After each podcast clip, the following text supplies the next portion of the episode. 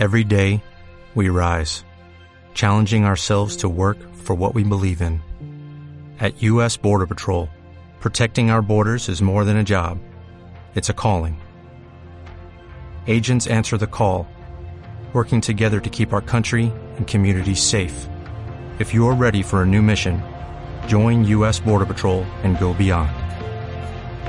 Learn more at cbp.gov/careers.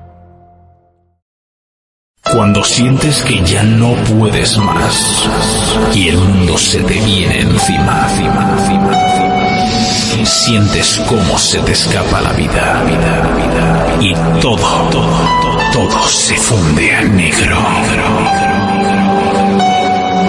Desde Tajonar para el mundo, Track FM, tu radio latina, ostra hasta cumbia jugona, desde los indies a las grandes desarrolladoras. Ready Player 4. Here we.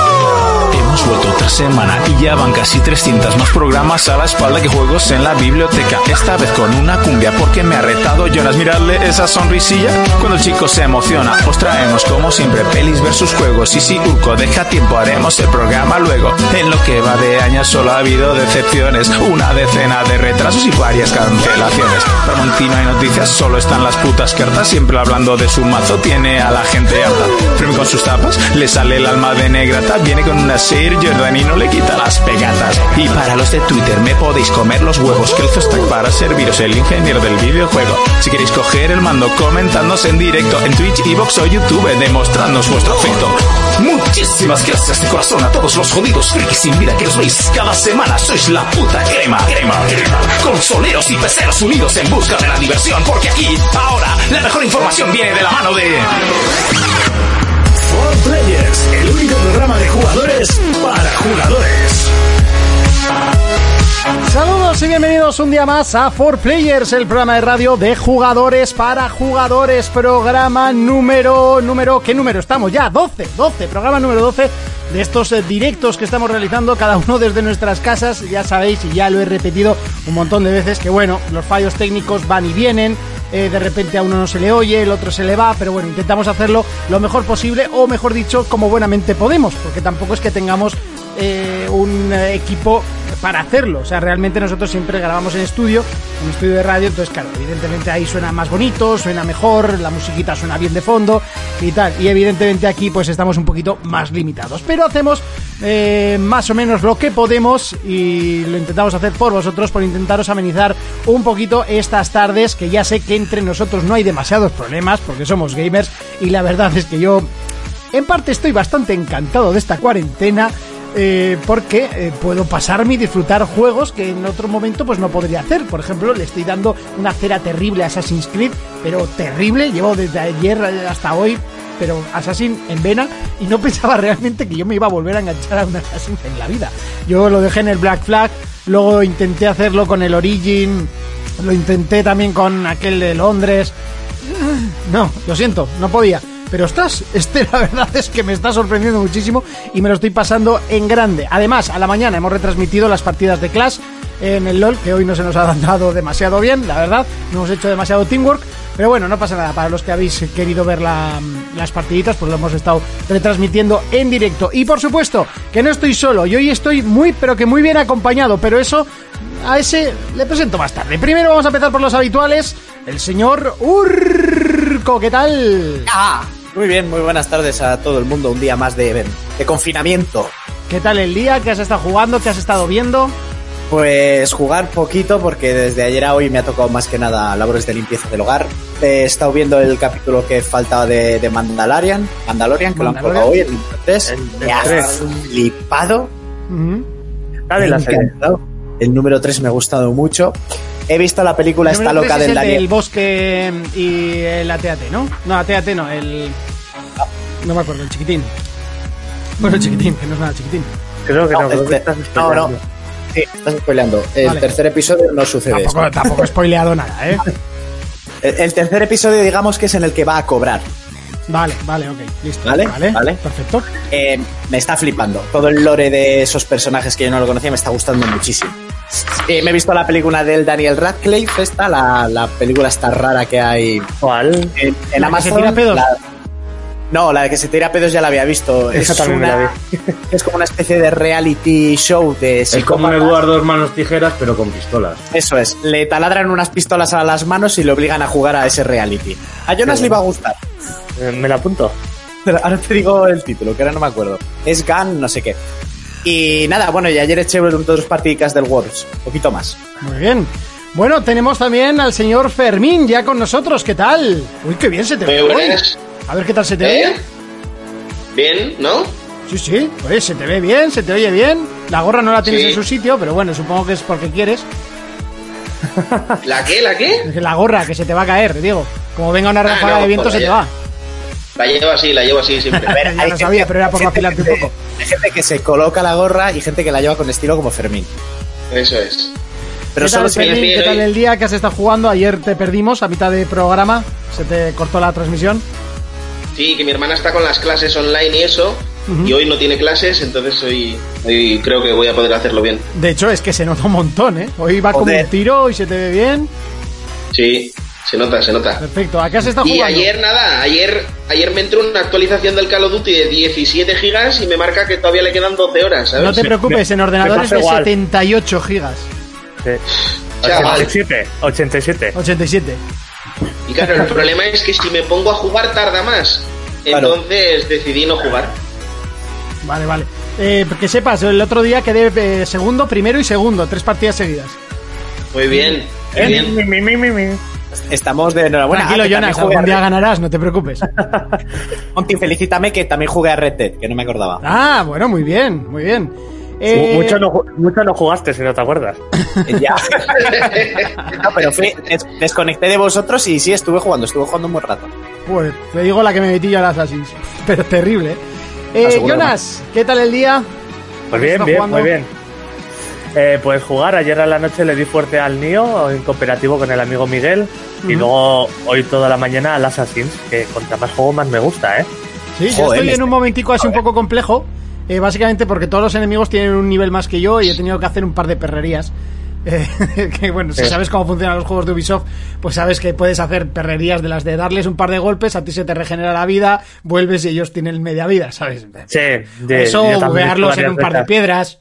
Pues bueno, los típicos trucos. no era lo típico ese de. No, que a mí después de Assassin 2 ya no me gusta la franquicia. No habéis jugado a ningún puto Assassin. Y ahora molan, ¿verdad? ¿Cómo que no? Si yo jugué al Black Flag, jugué al 3, Eh, eh, jugué al eh, Syndicate, eh. eh, jugué al Lo Origin. siento mucho, pero yo me los he jugado todos. Y los Bueno. únicos platinos que me faltan son el del Unity, el del Syndicate y el del eh, Odyssey, que me lo estoy pasando en estos momentos. Hostia, pues a mí no me metas, ¿eh? Señor- A mí no me metas en ese saco. Dar Portu, hoy con nosotros. Muchísimas gracias por acompañarnos en este sábado de reclusión. El placer es todo mío, chicos. Oye, qué bien se te ve, qué elegante la habitación ahí con sus pósters, tal. Si quieres te la enseño, ¿eh? Os la enseño así de jajas. Te lo pongo en plan rollo discoteca. Tampoco te creas. ¡Ole! Yo quiero eso. Yo quiero eso y poder Cuando- apa- cuando tenga mi casa quiero apagarlas con las manos, tío. Eso no lo voy a usar en la vida, pero Eso es con Alexa, creo que se puede hacer. Con Alexa sí que lo puedes hacer. Pero, Dime un color. el ojo. azul siempre, siempre azul. Azul, pues venga, azul. Déjame. Eh, pero, Monty, lo de los aplausos tienes que quitarlo cuando lleves invitadas porque si no... Evidente, evidente. Creo que, creo hay cosas, creo que hay cosas que no hace falta explicar. Y la chica con epilepsia, pero de todas maneras lo, lo, lo de Porto entra en la habitación, le da el mando y te tiran las bragas a la cara, ¿no? Con eso, con esa luz tenue. Madre mía. Si ya sabías dónde te estabas metiendo. O sea, ahora no te vengas a hacer el sorprendido. Lo que pasa es que lleva 30 días encerrado, entonces echaba de menos este tipo de contacto. Llevo necesita, lle- empiezo a necesitar contacto humano, damas y caballeros. Señor Darportu, ¿a qué has estado jugando? ¿Qué tal llevas el confinamiento desde Madrid? Cuéntanos un poquito. Pues bueno, aquí la situación está bastante chunga. Eh, no todo lo chunga que debería de estar desde mi punto de vista, porque veo muchísima peña yendo a todos los lados cuando está de los cojones. Ayer mismo, por ejemplo, yo pude salir a la compra. En el mercado al lado de mi casa hacen que la gente entre por turnos, lo cual me parece estupendísimo. Pero, por ejemplo, hubo dos señoras que iban a la compra. Tronco. Los huevos. Ya, pues llegar juntas a la compra, ¿sabes? Eh, yo llevo desde el 28 de febrero encerrado en casa, por ya no tengo nada que hacer. Y bueno, pues bien, por ahora bastante bien. eh, mucho vicio, porque no podemos hacer otra cosa. Muchos streamings, eh, pensando en el futuro también, que es bastante guay. Y leyendo, evitando leer las noticias lo máximo posible, porque cada vez que lees algo por redes sociales, por noticias, eh, pasan dos cosas. Te agobias un poco más y te cabreas bastante más. Porque ves que Sí. las cosas no están tirando para adelante como deberían, mi de vista. Y las cosas al final, pues eh, se acaban se acaban gestionando peor de lo que se tendría que estar gestionando. Con lo cual estás viendo que eh, tienes la necesidad no de salir de casa, sino de seguir adelante con tu vida y no puedes porque no se está parando las cosas a tiempo. Entonces estás viendo que vas a pasar más tiempo del que te han dicho en tu casa encerrado jugando videojuegos. Ojo, que por mí yo no tengo problema, pero hay gente que se empieza a ir un poco la tapa. Y, es- y espérate No, que bueno. la peña se le empiece a ir la olla de verdad, ¿eh? Y empieza a haber Sí, problemas. sí, o sea que todavía no, o sea, todavía no hemos llegado al sumo de lo que podría ser esto. Oye, yo tengo un amigo que es, es policía y le preguntamos el otro día cómo estaba el tema y ya nos había dicho que el nivel de delincuencia ha bajado muchísimo, Ah, No se obviamente. puede bajar a la calle, pues. Claro, entonces a la mínima te pillan, pero claro, también dice, ahora ha bajado mucho, tenemos muy pocas llamadas, estamos más que nada con el control de la calle, pero todo esto que ha bajado vendrá de golpe. O sea, cuando vuelva va a venir todo y dice, y nos vamos a cagar. Hombre, tampoco creo que sea, oye, que esta semana no hemos robado, eh, nos toca, No. ¿eh? Nos toca, vamos todos a robar. Pero ya no los robos, eh, el tema de, de violencia, por ejemplo, la violencia de género, yo creo que estarán ocultando más de lo que está sucediendo. Eso te iba a decir, yo creo que en estos casos Pero, estará eh, aumentando. Pero ya no es violencia de género solo, o sea, es violencia de género, es eh, todo el nerviosismo que estás pasando en casa. Eso, Yo, por eso ejemplo, yo, por ejemplo, me noto mucho más irascible. Yo el otro día estaba jugando una partida competitiva y estaba dando unas voces y. El otro día te miraste Eso al espejo. depende también mucho del juego, ¿eh? Entonces, claro, sí, no. A ver, yo, por ejemplo, eh, ya que, mira, por ejemplo, ya que estáis hablando de los Assassin's, estoy pasándome ahora el Odyssey en pesadilla, no os lo recomiendo.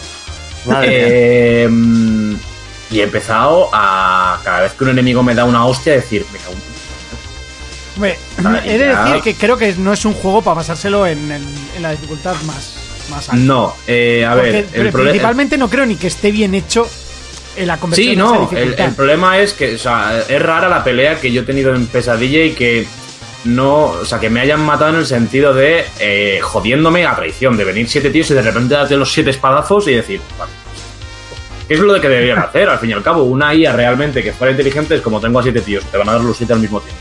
Porque, joder, son siete contra uno. Sí. Por muy así que sean, las cosas como son.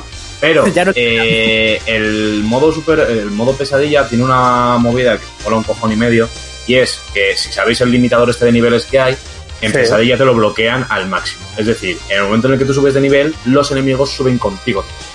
De hecho, hay una misión eh, que Vaya. es prácticamente desde el principio, que es la de las hijas de Afrodita, en la que tú tienes que cazar un jabalí, un jabalí putamente enorme. Sí, Vale, ya, ya te he pues- peleado contra él. hoy. Pues yo ese no lo he hecho. Vale, pues está como en la parte norte de cuando te encarga, te vas con el fulano este de, de soga o de toga que te ofrece el contrato en la isla Sí. para ir a matar a tu padre. Sí. Eh, eh, Vale. Torfe se llama, o no sé. No sé cómo no, se llama el fulano. Pero básicamente, eh, pues mm, en la zona no- noroeste, creo que es, allí pues está el jabalí, ¿vale? Y te dicen la misión, te tienes que agarrar al jabalí. ¿Qué Vale, es pues el el jabalí este... jabalí de Erimanto?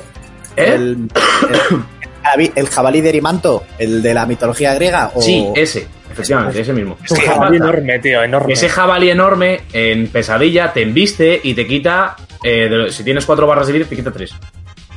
Y llega un punto en el que tú le estás haciendo daño, te estás haciendo daño porque lo guay de este es que cuando acabas un combo se va para atrás, pero en el momento en el que llegas, como que le has quitado como un cuarto de vida, empiezan a salir cuatro jabalíes más pequeñitos. Y esos cabrones se embisten como hijos de puta. Entonces en el momento en el que te embisten los cuatro al mismo tiempo dices, tu puta madre. Yo voy a decirlo como me lo pasé. Me lo pasé porque había un, un mercenario persiguiéndome que tenía espadas de veneno y el tío entró, envenenó a todos los jabalíes pequeños. Yo me estaba cebando con el grande, se encargaba de los jabalíes pequeños y luego ya dejé, cuando le quedaba nada al grande, dejé que se cascaran los dos y aprovechando que se estaba cascando con el jabalí lo maté. Así Madre que mía. me hice un combo de la leche. Tengo por ahí el clip. Pero me quedé muy, muy, muy, muy pillado. Así que si estáis "Esto- fastidiados. lo aprovecho yo. Sí, sí, sí. O sea, si estáis fastidiados y queréis una buena estrategia, hacer que un mercenario se empiece a pelear con todo el mundo. Es la leche. Sí, sí, sí. Jon- Jonas ya me comentó, es que cada vez me estáis vendiendo más el juego, pero... Que eh, no, que no veas otros juegos, sigue con el maldito Red Dead. No, a no, ver, no, primero me falta el Red Dead. Pero me refiero que eso son las misiones de Hércules y eso es todo mitología, monstruos y tal. Y eso está muy guapo. Sí, no, de hecho, cuando tú sigues con la misión de, de lo de Afrodita, tienes eh, que encargarte del ciervo, tienes que encargarte de una serpiente, o sea, tienes que encargarte de varios animales mitológicos de la mitología griega, los trabajos de Hércules, si no me equivoco. Sí, las pruebas de Hércules. Sí, las Eh, de hecho, está el, el león de Nemea, también está. Sí. Eh, entonces, eh, sí que es cierto que a mí me está gustando, o sea, me está gustando mucho más que Origins, eh, porque es. Vuelve a pasar justo como pasó con Assassin's Creed 1 y 2. Es decir, Assassin's Creed 1 gustó a mucha gente y Assassin's Creed 2 enamoró al resto de la gente. ¿Pero por qué? Por lo Assassin's típico, ¿no? 1 Sacas el. A ver, me gustó el- sorprendió a mucha gente. Creo que la palabra sorprendió es Vale, más adecuada sorprendió. que gustó. Porque Sí, sí, o sea, una chufa terrible. Claro, pero a mí, por ejemplo, a mí, a, a ver, pero también porque era repetitivo, todo el rato tienes que hacer lo mismo. Llegas a un sitio, investigas al fulano, te cargas al fulano, te vas a otro sitio, es todo el rato así. Pero creo que sentó la base de un nuevo modelo de juego y eso lo hemos visto en la evolución Eso- en esta última Eso década. totalmente, correcto.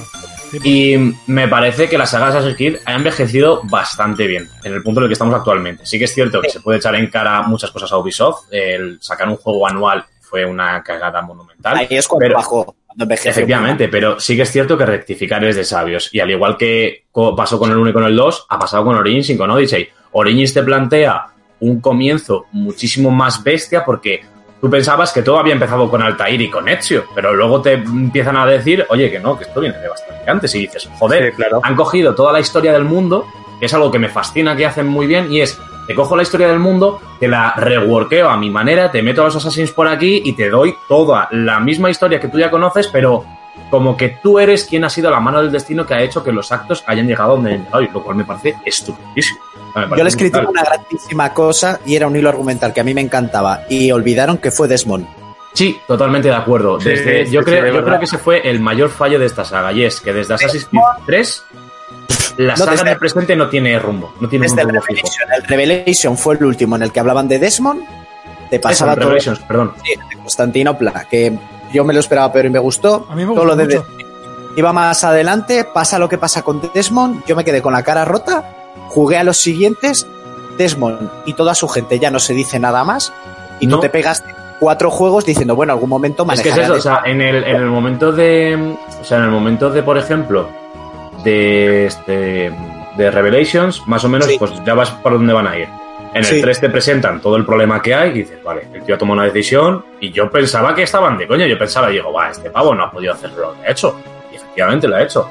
En el Rogue y en el Unity eres técnicamente un empleado de Abstergo. De hecho, en el Unity no eres un empleado de Abstergo, eres un fulano que está en su puta casa. Sí, en el otro eres un empleado de Astergo. de En el, en el Black Flag, en el Black Flag eres de Abstergo. En Sí. Rogue eres técnicamente también de Abstergo. Y de hecho, eh, no sé si en el Rogue o en el Black Flag, creo que en el Black Flag aparecen Rebecca y Sound infiltrados en Abstergo. Sí. Y ese hilo, por ejemplo, no se ha continuado por ningún lado. En el de Londres son dos hermanos mellizos. Aparte, Claro. la gente. Que luego yo- es eso. Te empiezan a dividir los caminos. Claro, además hay un momento que tú con Desmond entrenas fuera porque tú todo lo que estés haciendo en el Animus es para ser el puto Neo de Matrix, pero fuera de Matrix, se supone. Y eso se perdió. A mí eso me da mucha pena. El efecto Pero- de sangrado ya no se tiene en cuenta. O sea, por ejemplo, la chica que está actualmente pasa tropecientas mil horas en el Animus. Y no le Y pasa nadie nada. le dice, y no le pasa nada. O sea, eh, No, porque- empezaba a tener una fragmentación mental que te cagas. Y estamos hablando de que esta pava en Origins controlaba a Bayek y a, y a la Sí. muchacha. Una tía súper mega badass. Sí. Eh, ¿Cómo se llamaba la novia de Bayek? Pero sí, lo del sangrado que dices se quedó en Desmond. Es que es eso, o sea, eh, Desmond, ¿por qué le pasa lo de Revelations? Porque tiene dos mentes, pero también hay que cabe de- decir lo siguiente. eh, Desmond tiene dos mentes porque Ezio no es eh, sujeto suyo realmente. Desmond pertenece al sujeto 16. Entonces realmente el tío empieza a experimentar como dos memorias distintas. En el tema del Animus de, de Origins te presentan que lo que han hecho es como una versión mejorada en la que puedo Nada, tranquilo, que se le ha colado. en la que técnicamente con una versión mejorada del Animus coges ADN de quien te salga de la moral y empiezas a revivir su historia because yes. Ya. Entonces. eh, Eso es lo que le critico. Eso es lo que más Vale. me. Hombre, yo creo que se ha quedado todo el tema del, del abstergo y, del, y de la actualidad, entre comillas, porque es un futuro cercano, eh, se ha quedado como excusa. O sea, directamente se creó como excusa y ahora directamente no le hacen ni caso. Sí, a ver, pero técnicamente, por ejemplo, en Origins te lo, te lo explican más o menos. Y es que después de lo que pasa en Assassin's Creed eh, 3, como en- entre lo que pasa entre Black Flag y Syndicate, que Sí. son, como bien a gusto, unos 4 o 5 años, eh, hay como una especie de conflicto eh, social en lo que eh, los templarios y los asesinos se tienen que unir en contra de un enemigo en común, que se supone que es Juno. Eh, de hecho, en Syndicate, si no me equivoco, en el presente vemos al, al fulano este, que era como el que aparecía en X tiempo, que nunca me acuerdo de- del nombre, junto con Juno y un montón de cámaras llenas de cuerpos de Desmond. Sí.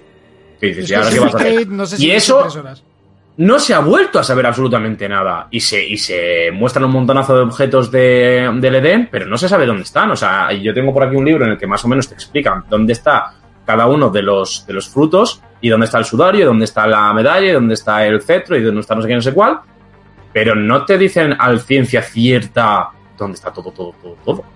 Entonces, claro, llega un punto en el que toda la línea argumental que estabas construyendo, que estaba muy bien hilada, al final empieza a desmontarse.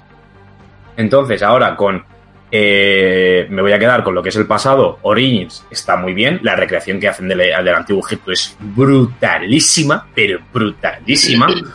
Y luego en Odyssey me gusta mucho cómo enfocan el tema de Esparta y de Atenas y de cómo te meten un poco el rollo de Brotherhood, de tengo mi territorio con Atenas, eh, voy a mandar a Esparta para que lo ataque y, Y las conquista de batallas. pared.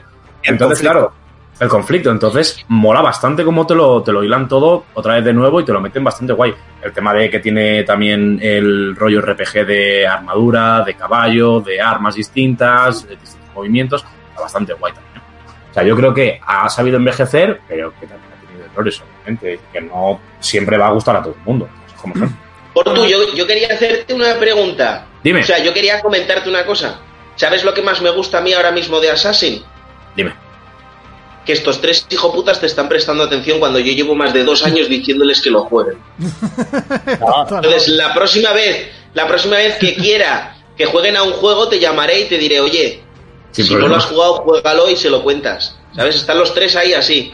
A ver qué dices. A ver, Melón, si llevamos días jugándolo. Lo que pasa es que ha dado, ha dado la, ha dado la coincidencia de que yo he empezado hablando con él porque ayer me metí lanzarpadas, no, no por otra cosa. Pero, pero, pero tú te fijas cómo el Portu ha pillado desde el 1 y se le ve que la saga se la ha bebido como miles. O sea, ¿sabe? Yo me quedo flipado. Va, yo he perdido ya el hilo. A ver, yo reconozco, yo- a mí Syndicate no me gustó una mierda. Eh, No, no, está- Los problemas de, de Assassin's, el de Francia, no me acuerdo cómo se llamaba, el... Unity. el- Eh, eh, Unity. Unity sobra. Unity sobra.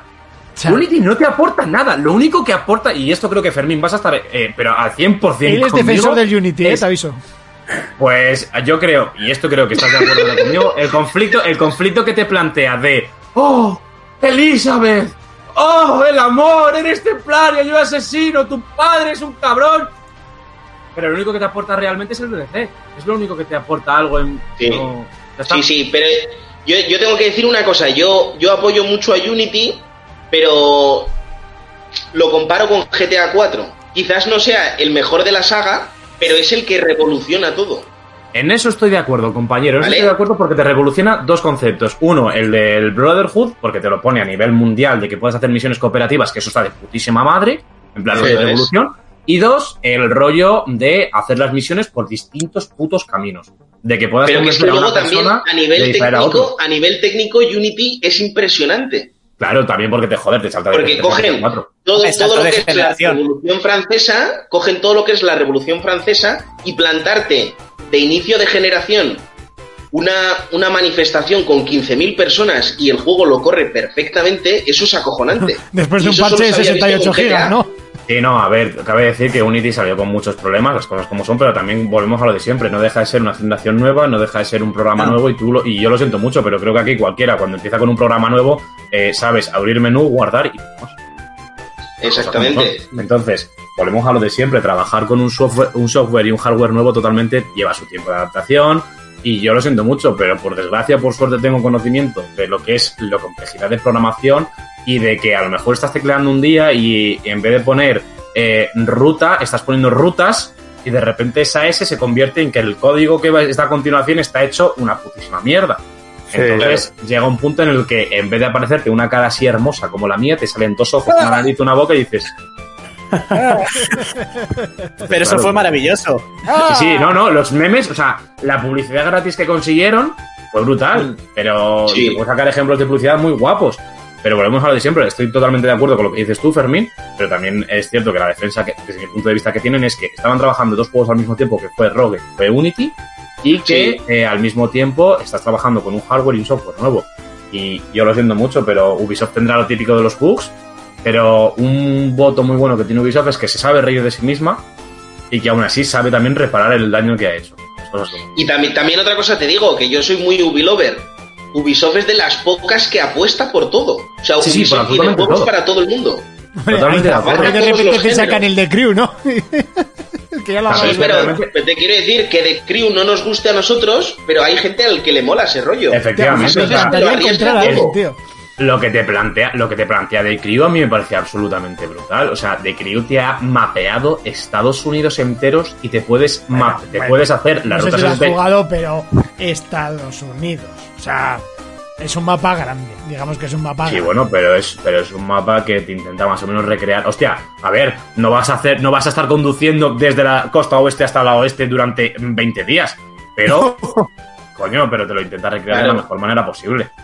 Claro, pero yo soy de las pocas personas que a mí me encantó, por ejemplo, el Far, Cry, el Far Cry Primal. A mí me de gustó hecho, mucho. es de los pocos. Far Cry- Far Cry- A mí- Far Cry- la saga de Far, de Far Cry es otra saga que te demuestra que la evolución es muy bueno. Sí, sube y baja. O sea, yo, por ejemplo, Sube y el 3 baja. me, me, me, Me encantó. Pagan Min en el 4 me pareció uno de los mejores villanos que tiene Far Cry, las cosas como son. Sí. El Primal, pues está guay.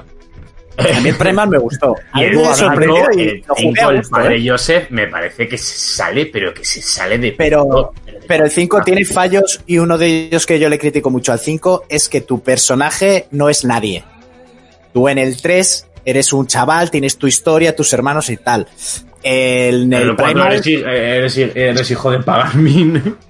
en, en eso, en el Primal también eh, tienes un personaje y tal. Y en el 5, que el villano es maravilloso, tu personaje es completamente plano y vacío. Eres un minion más, no tienes nombre, no tienes. Eres, técnicamente eres un militar. Lo que pasa que, lo que pasa que en el Sí, ya 5, está. eso que dice Surco, eh, le han querido dar más importancia no solo al villano, sino a la familia del villano y a lo que forman todos ellos, Ah, da que igual, al personaje. pero eso tampoco te lo compro porque en el 3 el personaje, el villano, era una barbaridad. Tanto el actor como el que lo interpreta. ¿Cómo lo amo? Y tú también tenías tu rol. O sea, Sí, no me pero vale, te quiero decir que que hay- aquí se globaliza un poquito más todavía. No es solo un villano, sino es el villano y lo que conforma toda la, toda la, todo el tema de la religión esa que llevan ellos, ¿vale? sí. Y, y su familia. Pero dale peso a, a mi personaje, coño. Yo quiero ser alguien, no quiero ser un don nadie, no quiero Oye, ser. que- Hombre, imagínate que en vez de hacerte eso te ponen una creación de personaje. En vez de que tú digas, oye, pues quiero ser militar, quiero ser paramédico, quiero... imagínate que te lo ponen así, te ha- hablen un texto No. de clases y te hacen un RPG de puta.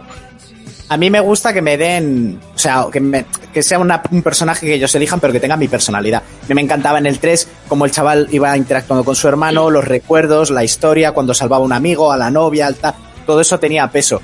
En el, en el 5, pff, salves a quien salves, no es ni tu primo, ni tu amigo, ni tu hermano, ni nada. Son la motivación tus es compañeros de trabajo, porque eres policía. Claro, es Pero que, a mí, tú- por ejemplo, el 5 me recuerda al Dying Light.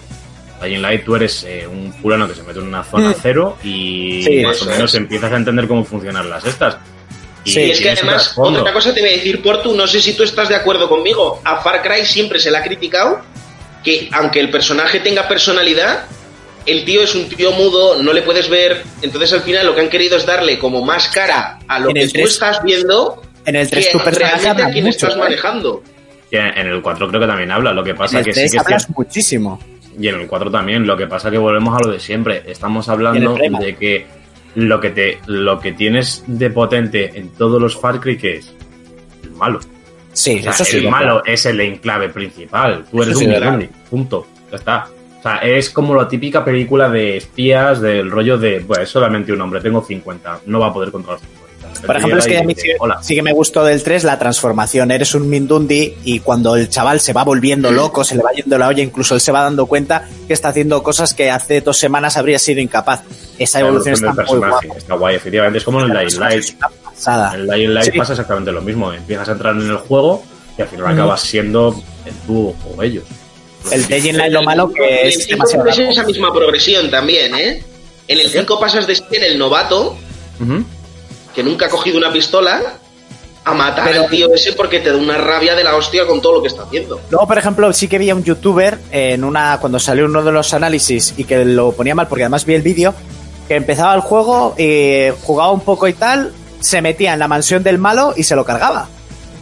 Sí, a ver, Far Cry, Far Cry desde el eh, 4 tiene esa, mm, esa coña, eh, lo cual me parece estupendísimo. En el 4, Que si vas a por el recordáis, piano y fuera, ¡pum! Sí, en el 4, por ejemplo, tienes, eh, te puedes acabar el juego en 10 minutos. Es, te secuestran, te quedas en la, en la mesa que te dice pagan mí, te dice, oye, quédate aquí un momentito que voy a cargarme de una cosa. Tú esperas, el tío vuelve, te deja hacer tu misión real, que tu misión real en el 4 es coger las cenizas de tu madre y dejarlas en el, en el monte este, dejas las cenizas y te vas por donde has venido. Y el tío cumple con su promesa. En el 5, obviamente, tú no puedes permitir que el tío siga, siga vivo, pero realmente sí, te puedes cargar al tío, pues eso. Pues, pero volvemos a lo de siempre. Está guay hacer es- esa coña, es, es la típica de yo soy el héroe y sí, por mis santos cojones tengo que acabar esto. ¿Y si no quieres? ¿Qué pasa? Ese, ese hilo argumental. O sea, eso por ejemplo también lo han hecho en Black Sad. En Black Sad, por ejemplo, la primera misión es, te llega una persona, te dice, oye, este es eh, tu nuevo trabajo. Y dices, no lo quiero. Acaba el juego. Ya está. Claro, entonces ¿Eso en qué me juego? parece muy ¿En guay que hagan esto. ¿Qué Sí? Eso pasa en We Happy Ah. Few también, no sé si lo has jugado. We Happy Few No, pasa de lo hecho lo voy a jugar, así que cero spoilers, por favor. Vale, pues al principio puedes cargarte el juego o seguir con el juego. Depende de la decisión que tomes. Pues mira, eso está bien saberlo. Black Shad es el Monty, es el, de- el del gato, ¿no? Sí, Sí, vale. es un sí. juego español. Está basado en un cómic español. Efectivamente. No tengo ni idea, o sea, te lo Sí, juro, ¿eh? ¿no? Es, eh, es un, o sea, es como si fuera un mundo animal prácticamente, como si fueran personas. Tú eres un detective que se llama Black, creo, o algo así. Sí, como una Y, novela negra. Eh, sí, es una novela negra bastante guay. Pues tú imagínate la típica eh, novela policíaca de detectives de whisky y cigarro en un antro de jazz. Pues eso es Black Sat, pero con gatos y gorilas. está muy Sí, top, sí, sí. está muy top. Bastante Sí, guay. el cómic es muy bueno. Lo quería Eh, pillar yo, pero está caro, a 40 pavazos, tío. A ver, ya sabes lo típico, sube. Cosas sube. Bueno, pues eh, yo que no soy muy amante de Ubisoft, las cosas son como son. Eh, me habéis dado un poco por todos los lados, pero no pasa nada. No, a ver, reconozco que, que se lo curran, se curran el tema de la industria, pero, por ejemplo, el, el, el, el nuevo camino de Assassins, para que me veáis, creo que ha cogido una ametralladora y ha fusilado a, a The Witcher directamente. Ha cogido todo lo bueno que tenía The Witcher y lo ha fusilado. O sea, di- directamente desde los menús hasta romper las armas para coger las cosas, para luego mejorarlas, no sé. Sí, en eso estoy de acuerdo, pero también es cierto. O sea, yo, por que- ejemplo, cuando jugué al Origins, eh, que es el de, el de, el de Valle. o sea, yo estaba viendo el menú y digo, perdona, o sea, es que hasta los colores de las armas, o sea, todo esto está, pero fusilado. Sí, pero a ver, realmente los colores de las armas también está implementado ya en un sistema RPG. Es decir, tú en cualquier juego RPG Sí. prácticamente que juegues, tú sabes que lo dorado o lo anaranjado es lo top, lo leyenda, Lo top. lo, super mega top. Por verlas va por colores todo. Y, y por cierto, que el otro, día lo, de- el otro día lo pensé y dije, ¿y por qué? ¿Por qué el azul es el, siempre el poco común, el verde es el raro? No, al Y revés. el, dora- el dorado es el, el, morado es la hostia y el dorado es el legendario. también depende o sea, del juego. Por ejemplo, en Destiny, en Destiny lo amarillo es lo excepcional. En Borderlands creo que es lo verde. Lo verde es lo más morado, lo ¿no? más bruto. En Morado. Diablo, por ejemplo, lo verde es lo más super mega hardcore de todo. Encima y le meten una escala de colores y ya está. Tampoco... Bueno, lo verde en Claro, Diablo pero- era más imbuido, ¿no? Era tema de... Sí, o sea, a ver, en, en, en Diablo tienes blanco, eh, naranja, amarillo y el verde, si no me equivoco. en- Y el azul Estás hablando de lo- Diablo 3. Diablo 3, Diablo 3. Ah, es que yo ese he, querido olvidarlo de mi memoria. O sea, directamente. Lo he ¿Qué? querido evitar. ¿Por qué? ¿Qué? ¿Jugaste al 2? ¿Qué? No. Pues que, O claro, sea, yo, yo, admi- yo lo admito, yo soy fan de Diablo, pero de- empecé en Diablo 3. claro. No, pues ya está. No tuve no, la hay, no hay más ocasión- preguntas. Es que todos los que fuimos fanáticos del 2. O sea, el, el 3 es el como... uno, no, por Dios. O sea, es el mayor insulto a la saga. En serio, ¿eh? es una pena. Y juégate el 2. Si un día te aburres y tal, juégate el Se 2, que es una jugar, ¿eh? maravilla. Se puede No jugar el 2 a día de hoy muy Es, bien, ¿eh? es muy jugable hoy en día. Ha envejecido muy bien. ese Yo me gustaría, me gustaría que hicieran, pues, lo típico que estamos haciendo ahora con varios juegos es sacar eh, del baúl eh, juegos, pues yo que sé, adaptarlos a las nuevas generaciones, creo que sería lo suyo, o incluso darlos por free. Yo que sé, yo no sé si hay alguien que siga pagando hoy por Diablo 2, pero yo que sé, a lo mejor coger y decir un free weekend de Diablo 2, a lo mejor revientas. ¿sabes? Sí, el, problema de esos juegos es que muchas veces eh, han envejecido las mecánicas, por ejemplo. O sea, ya no Claro. solo gráficamente, porque el gráficamente al final, pues bueno, juegas un par de horas y lo ves tan bonito. Pero el tema de las Sí, mecánicas problema- se quedan un poco atrás. El, que sí, que se te haga tosco y te, dé pereza al jugarlo. Más Yo, que por ejemplo, Verlo yo, jugué, yo me acuerdo cuando jugué el remasterizado del Dark Souls 1 en PS4 y la gente decía, dice, joder, qué mal te mueves, que no sé qué. Es como, vamos a ver, es que me mueva mal. Es que es que yo he ido evolucionando con esta saga. Yo tuve el privilegio de poder jugar a Demon Souls. ¿Tú quieres saber un- lo que es un control tosco? Juega a Demon Souls. Hombre, tú a ver lo que es un control yo creo que si quieres un control tosco, coge un Resident Evil 2 3 original. Uf, uf. O, digo. o bueno, o 5, me da igual, porque era el mismo Gear control Que, ortopédico. por ejemplo, en el Resident en un Metal Gear Souls, 1. Por ejemplo, eh, yo me acuerdo que en el Demon Souls eh, llegaba ahí tenía un- una cosilla y era que tú no solamente tienes que contar con el peso de tu equipo, sino con Sí. lo que llevaras en la mochila. Entonces, si tú, en plan Skyrim, si tú te pasabas, Cierto, ibas cierto. así.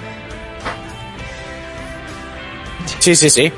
O sea, ibas así, entonces, pues. A ver, yo, en, Dark, en Dark Souls 1, cuando encuentras la armadura esa tocha del, del que lleva un colmillo de, de dragón, Y de Jade. te la pones por primera vez y, y vas haciendo. Vas, vas así. Vas y yo- caminando como si fueras una bolita con Bueno, no, al, principio, cuando te la pones, no puedes ni caminar, porque pesa la En hostia. el- En el 3, en el 3 también te pasa igual. Si te pasas Claro. de vigor, vigor creo que le llaman. Pero solo, pero solo con Eh, la armadura y con las armas.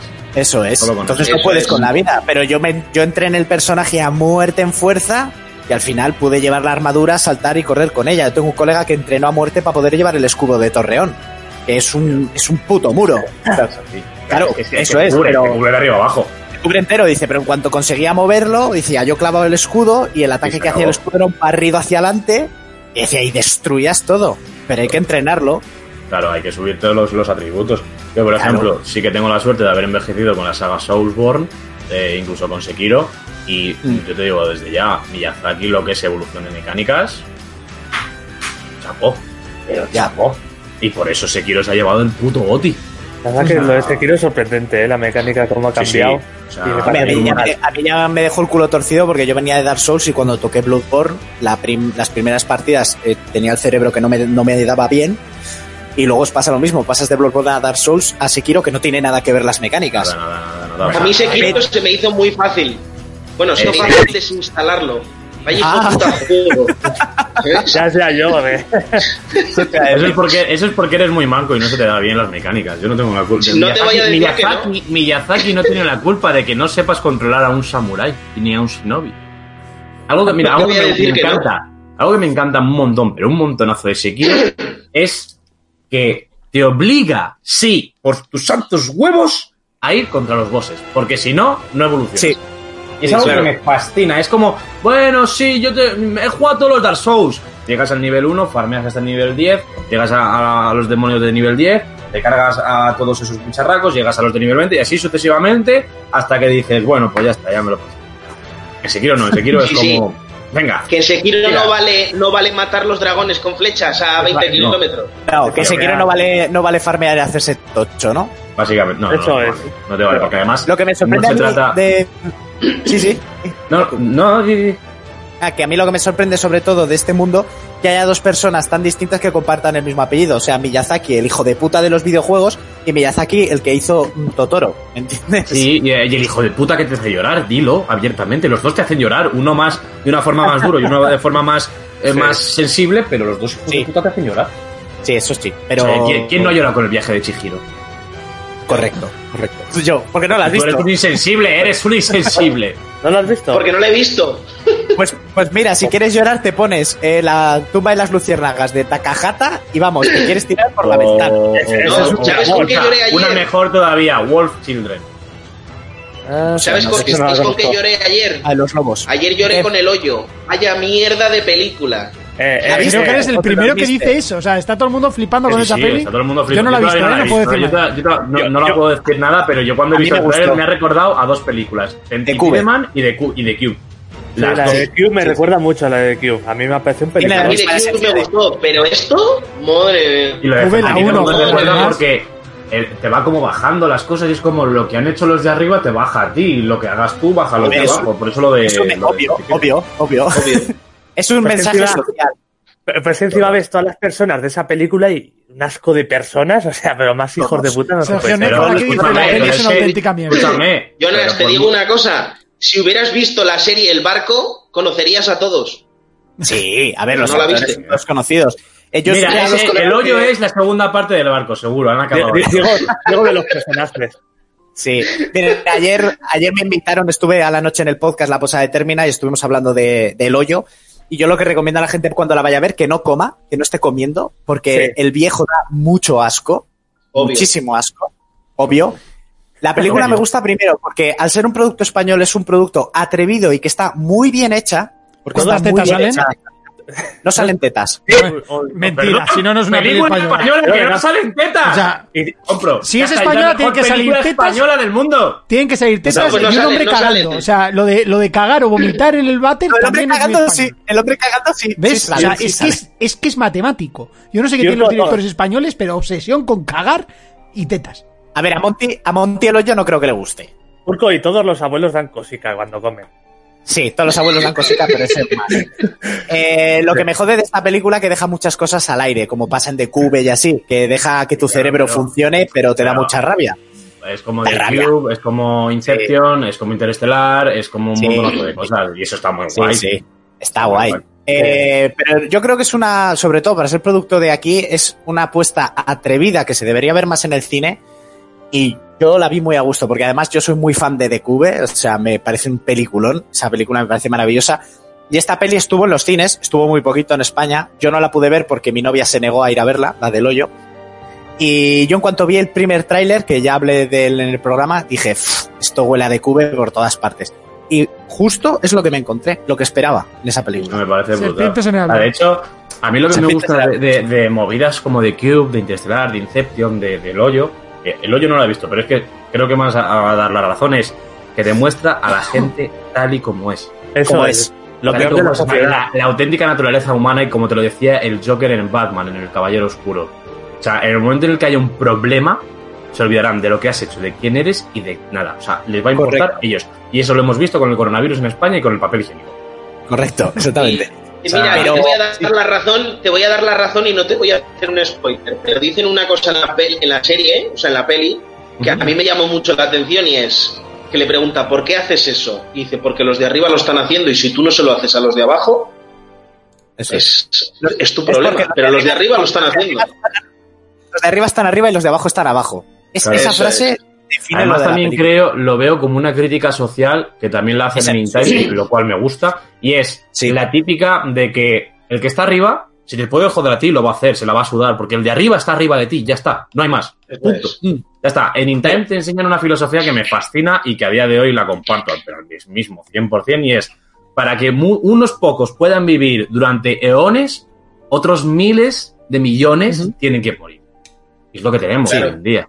Sí, O eso sea, sí. tenemos- yo lo siento Sí. mucho y, va- y esto va a sonar muy hipócrita. Y yo estoy rodeado de lujos y tengo aquí dos pantallas un ordenador de la hostia, pero hay peña palmando en África así.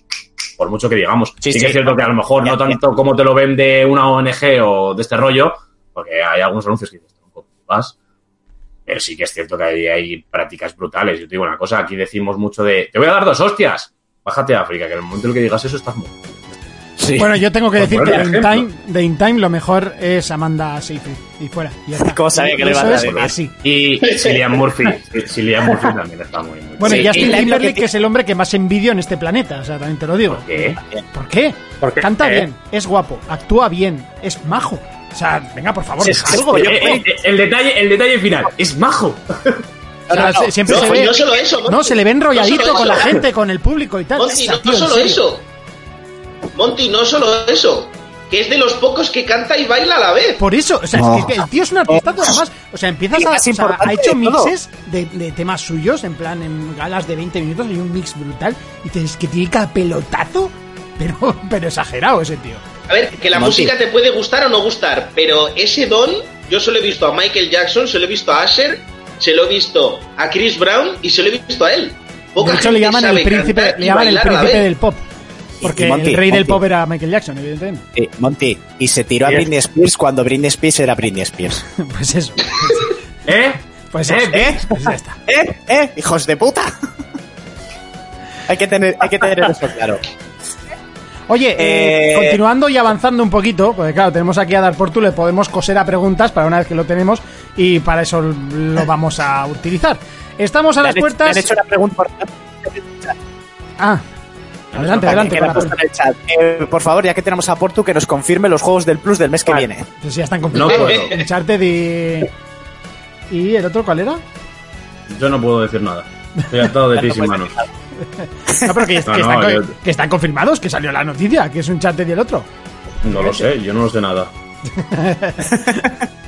Bueno, Yo, yo no sé nada, compañero. No hablo tu idioma. No hablo tu idioma. por no puedes poner caras. Si quieres me pongo una máscara. Mane, Ah, no seguro puedo, que o sea, lo típico. Ya, evidente.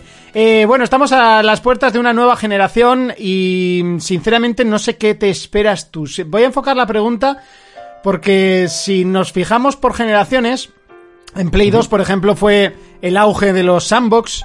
En Play 3 podríamos decir que es el que fue el auge de los de los FPS, de los shooters. En, en Play 4, Xbox One. O sea, enti- entiendo que todo el mundo coge la comparativa. Eh, yo creo que ha sido un poco el auge de los Soulsborne. Soulsborne. Soulborn y los RPG. También. Los RPGs, o sea, hemos tenido una cantidad de RPGs en esta generación inhumana. Ah, Fallout, eh, Witcher 3, eh, los, eh, los Assassins nuevos, si lo quieres calificar. No, no, Eh, si los quieres, los no. Soulsborne, los Soulsborne no dejan de ser también RPGs. Pero a lo, mejor, a lo mejor, más que mm, RPGs, sí que los Soulsborne, porque tenemos eh, la típica sí. y mala costumbre, pero malísima y odiosa costumbre de un juego es complicado, el Dark Souls de tu puta madre. Sí, sí, ¿Tronco? totalmente. O sea, y esto es verídico, lo podéis buscar. No sé qué medio fue que lo puso, pero puso Jurassic World. El Dark Souls de los dinosaurios. en serio. Tronco, pero, pero, pero. ¿Y Turok Evolution? ¿Para quién? ¿Para quién? Ya, No, o sea, lo siento mucho. O Dino Crisis. Dino Crisis te iba a decir que ese juego fácil no O era. sea, ¿eh? no, no, no tiene, o sea, no tiene parangón, tronco, no tiene parangón. Es, eh, o sea que sí, o sea, Soulsborne y los RPG yo creo que está, han sido los, los estos. o sea, tenemos De hecho, japoneses hay. Japoneses hay bastantes. Han sacado. Dragon Quest, eh, El- los eh, Dragon Quest eh, Builders también cuentan, o sea, hay Sí. más. Sí, bueno, han salido muchos, pero realmente exitosos a nivel ventas. O sea, me refiero un poco a eso. a- por ejemplo, antiguamente el Demon Souls lo jugó Rita la Cantadora y tres más, y, tres frikis más en casa. Pero mm, Bloodborne, Dark Souls 3, eh, Sekiro, Pero también, han ver, salido juegos eh, rollo de Surge, que son, Mm. Seamos realistas, o sea, son... eh, Sí, Surge es un Dark. Souls. Surge es un Dark Souls mecánico con La, mechas. la pregunta Sí, es. ¿cuál crees que va a ser el género de la, de la generación que viene? También podríamos decir que ha sido la generación de los remakes, por otra parte, pero bueno. Eh, Sí. ¿Cuál crees que...? Pues claro, más o menos hemos tocado todos. Igual es el renacer de la estrategia. O las plataformas. O las plataformas. No creo. Yo creo que eh, acción y aventura es un factor que se ha perdido bastante, porque si te acuerdas al principio de PS3, fin, principios también de PS4, teníamos unas sagas muy bonitas como las de Uncharted o como Gears, que Gears, que no también, no deja de ser, eh, bueno, es un shooter también, pero es acción y aventura. Sí, O sea, creo acción que género de acción y aventura lo hemos perdido y sobre todo también los tercera persona, o sea, porque nos hemos centrado también en el first person, pero los, los tercera persona como un diablo, aunque tú no seas fan del 3, pero por ejemplo, la vista isométrica me parece una de las mejores vistas que hay. No, no, pues a mí esa- esos juegos me encantan, ¿eh? los de vista isométrica. No me gusta el Claro, Diablo entonces- 3 por el sistema de loteo y el sistema de progresión. Pero eso es porque... no. A mí la vista que más me gusta es la del cocodrilo. La vista del cocodrilo. Esta. Adelante, Fermín. No me- no me estáis viendo. Este es el cocodrilo. Pero yo suelo hacer Cuando te el. levantas la sábana, tú que estás hacer el- dormido. A Estás dormido más- y, de repente te despiertas, levantas la sábana y ves así, esa es la vista del cocodrilo. I wish you a Merry Christmas. I wish you a Merry Christmas. Year. Yo hago más la del hipopótamo, con la nariz fuera para respirar y voy moviendo las orejas a la vez. Madre mía, cómo desvariar.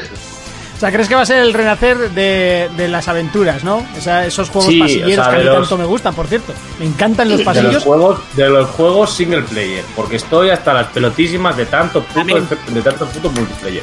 Amén, amén. Yo quiero aventuras para jugar solo, odio a la gente. Claro, Y- o Porque sea- no pagas el puto, hijo puta. No te Sí, Se ha perdido, se ha perdido Sí, lo he mucho pagado, la he esencia. Se ha perdido mucho la esencia de. O sea, parece ser que hoy en día todo juego de un jugador obligatoriamente tiene que tener un multijugador. Pasa con The Last of Us, pasa con Uncharted, pasa con. sí, muy- muy poco sea. programa. Mira, Bueno, el God of War no tenía. que te están vendiendo un juego incompleto por el hecho de no tener multi. Eso es. Mira, God of War no lo tenía y es un puto 10 de juego. God of War, momento. o sea, la saga entera de God of War es Eso. Es un, es un sumo, es un sumo. Y me parece que, o sea, tal y como, o sea, no sé si habéis visto el, el documental de Racing Kratos, No, no lo he os lo visto. recomiendo, pero al 100%, porque te das cuenta y empatizas el doble de cuando ves un bug en el juego, dices, voy a ignorar. Básicamente Sí. porque Racing Kratos te muestra el proceso de creación del juego, cómo se empezó a elaborar la idea, los problemas que tuvieron que pasar y el elenco final en el que ves a una de las que dirigen Santa Mónica diciendo, oye, ¿qué tal? No sé cuál. La tía no, no- articula palabra y se echa a llorar. De toda la presión que tienes a la hora de desarrollar un juego y una IP de estar a una altura de tus predecesores. Cuando empiezas una IP nueva creo que a lo mejor no hay tanta presión, pero cuando tienes que continuar un legado como es el caso de God of War, Es que eso era más un marrón que una, que una Imagínate, ¿eh? imagínate un juego indie donde son cuatro tíos sin dormir, sin recursos y sin saber si les va a funcionar o no. Imagínate, es eso, God of War. De hecho, eh, en varias ocasiones el eh, Cory Balrog te lo cuenta. Cory Balrog, que creo que es uno de los desarrolladores más abiertos a, a hablar con los fans, a hablar con la gente, lo cual me parece fascinante. No es un alter ego como puede ser un Hideo Kojima desde mi punto de vista, o como puede ser un... em, eh, De Platinum. este de los- también, o el, de, o, o el de este de los Heavy Rain, el Detroit Become Human, no me acuerdo el nombre, David Cage. David Cage. Sí, Entonces, es eso, o sea, lo veo en redes sociales sobre todo, lo veo mucho más cercano y lo veo mucho más abierto a compartir el trabajo de sus compañeros, sea la plataforma que sea, eh, de decir, son videojuegos, tío. Y en el, en el, con- en el final te pone la escena del directo este que hizo, leyendo las reviews y leyendo que todo el trabajo de esos últimos cinco años había salido estupendo. Que a la gente le había encantado, que era el God of War de siempre, pero con adaptado a los tiempos de hoy en día, con unas nuevas Sí. mecánicas y que había gustado, o sea, no gustado, que había encantado, que había seguido Enamorando. enamorando a los fans. O sea, yo personalmente, yo lo dije en su día, cuando acabé God of War 3 en PS3, dije, Kratos vuelve. Y a mí me llamaron muchos locos, y esto es verídico, está por Twitter seguramente en aquellos años, en 2014, 15, ¿cuándo fue que lo anunciaron por primera vez? El God of War, en el 15 yo creo. 15. 15 y El salió en 15. el Fue 10 fue- y salió en el el 15. 18, ¿no? En el 15 salió en el 18. Sí, en el el- 2015, en 2015, yo cuando vi a Atreus por primera vez dije, esto es Horizon Zero Dawn. Porque veías al muchacho Sí. pelirrojo, la nieve, dije, esto es El arco, tal. Cuando Kratos apareció, pegué un bocinazo, pero pegué un bocinazo en mitad del E3, que además estamos aquí en Madrid, en el Teatro Samache, y yo... no.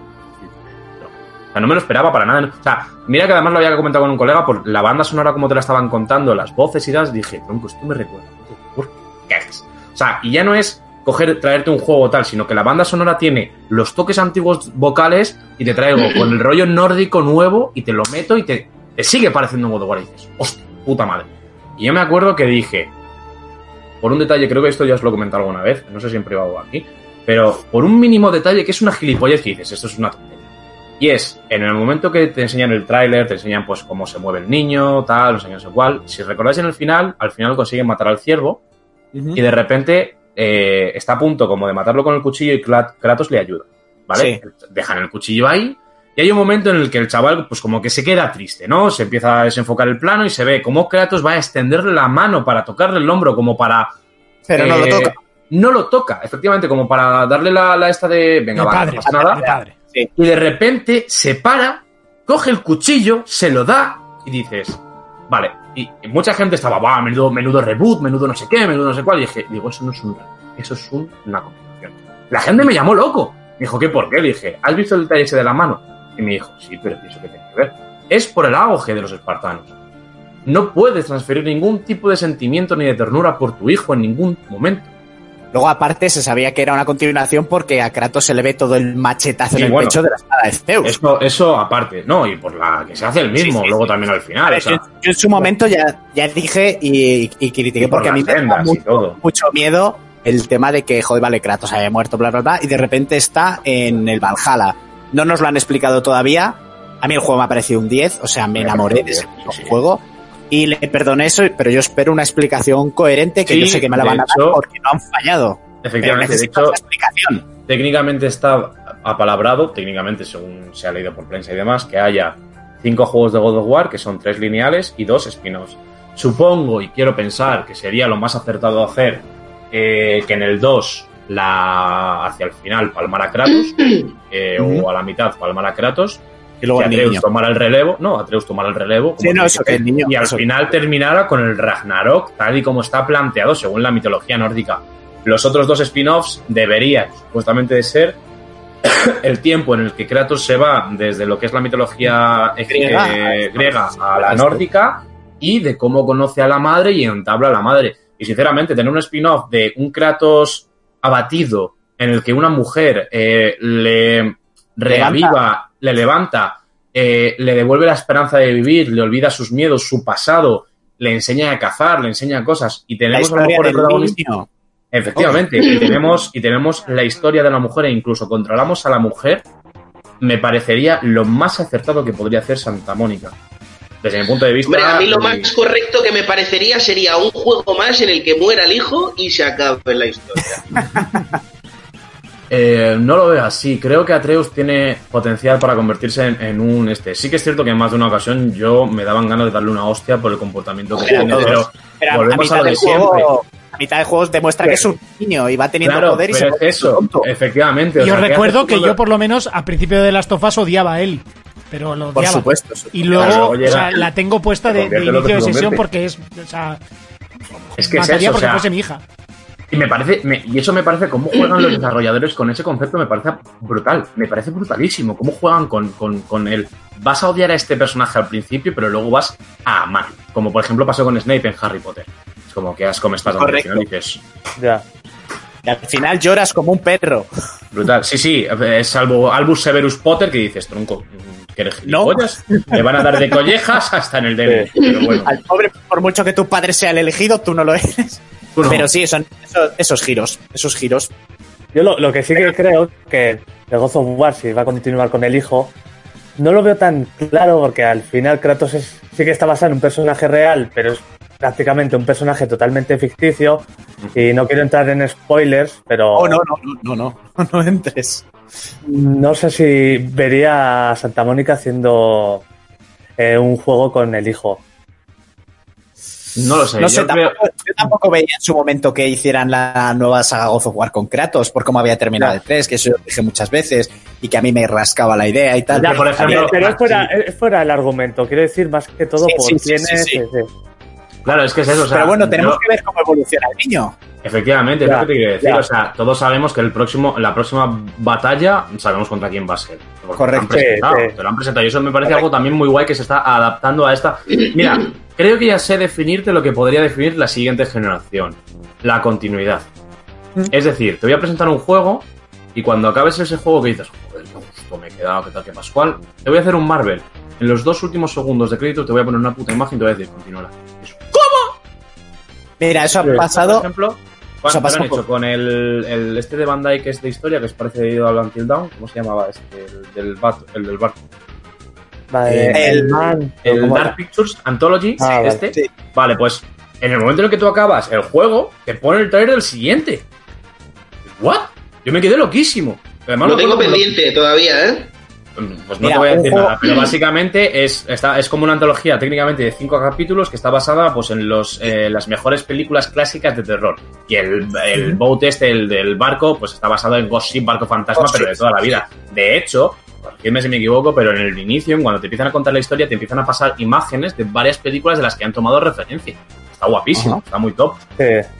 Entonces, es lo que te digo, que al final de un juego, cuando ya estás como en el sumum de decir, me cago en la leche, qué pasada acaba de ser esto tal, como pasó con God of War, como ha pasado con varias cosas, que te pongan una imagen de continuará, un, un tráiler pequeñito de 15 o 30 segundos, creo que es una clave muy buena para mantener un este de, Dios, tengo ganas.